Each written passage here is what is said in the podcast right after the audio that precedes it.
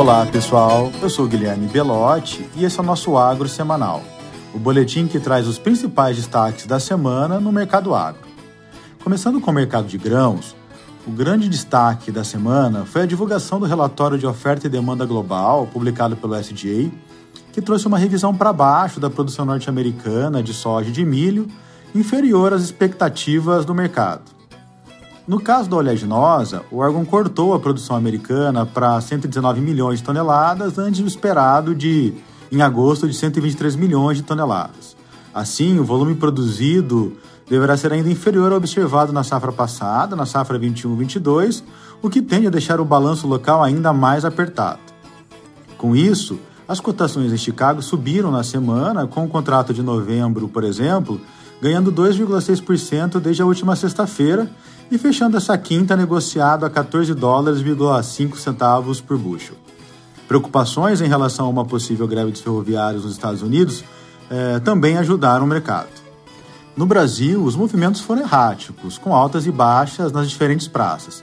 Em Juiz, Rio Grande do Sul, a cotação do grão fechou essa quinta-feira negociado a 182 reais por saca, alta de 2% desde a sexta-feira passada. No caso do milho, o USDA reduziu a projeção da produção nos Estados Unidos para 354 milhões de toneladas, frente ao esperado em agosto de 364,7 milhões de toneladas.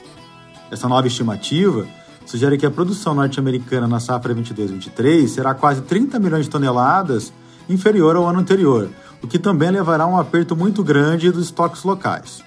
As cotações em Chicago, entretanto, fecharam essa quinta levemente abaixo das cotações de sexta-feira passada, influenciadas pela redução das cotações do petróleo e também pela queda do preço do trigo no terminal nessa quinta-feira. No Brasil, os preços andaram de lado na semana, mas chama a atenção o baixo nível de comercialização. De acordo com a Stonex, eh, no dia 5 de setembro, ainda restavam para ser comercializado no Brasil cerca de 45% da produção de milho safrinha 21-22. No mercado de café, a possibilidade da volta das chuvas em algumas regiões produtoras aqui no Brasil, o que pode auxiliar as floradas, acabaram influenciando negativamente o mercado de Nova York.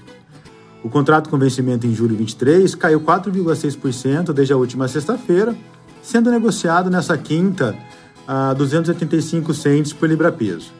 Seguindo as cotações internacionais, o Arábica no Brasil perdeu 4% na semana, com o grão cotado a R$ 1.265 por saca nesta quinta-feira. No setor excroenergético, nessa semana, a Única divulgou o relatório de safra no Centro-Sul referente à segunda quinzena de agosto.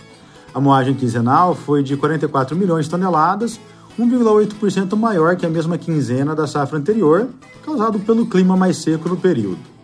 O destaque foi para o mix de açúcar, que foi de 48,4%, dois pontos percentuais acima do que a segunda quinzena de agosto do ano passado.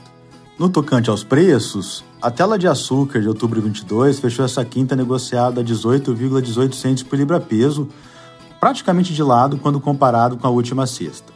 No caso do etanol, após semanas consecutivas apresentando quedas de preços, o valor do hidratado nessa quinta-feira foi de R$ 2,52 por litro, sem impostos em Paulínia, alta de 7,6% na semana. E para terminar, indo para as proteínas animais, as cotações do boi gordo para outubro 22 na B3 voltaram a cair na semana e fecharam essa quinta-feira a R$ 307,60 por arroba, queda de 2,5% desde a última sexta. As cotações do suíno também cederam no mesmo período, com animal vivo no estado de São Paulo fechando essa quinta a R$ 6,94 por quilo. No caso do frango, Diferentemente das outras proteínas, nós observamos um, uma elevação das cotações é, ao longo dos últimos sete dias em um movimento que parece estar atrelado a uma oferta contida e aumenta a procura a reboque do preço mais baixo das aves em relação às outras proteínas. Bem, pessoal, por hoje é isso. Bom final de semana e até a próxima sexta.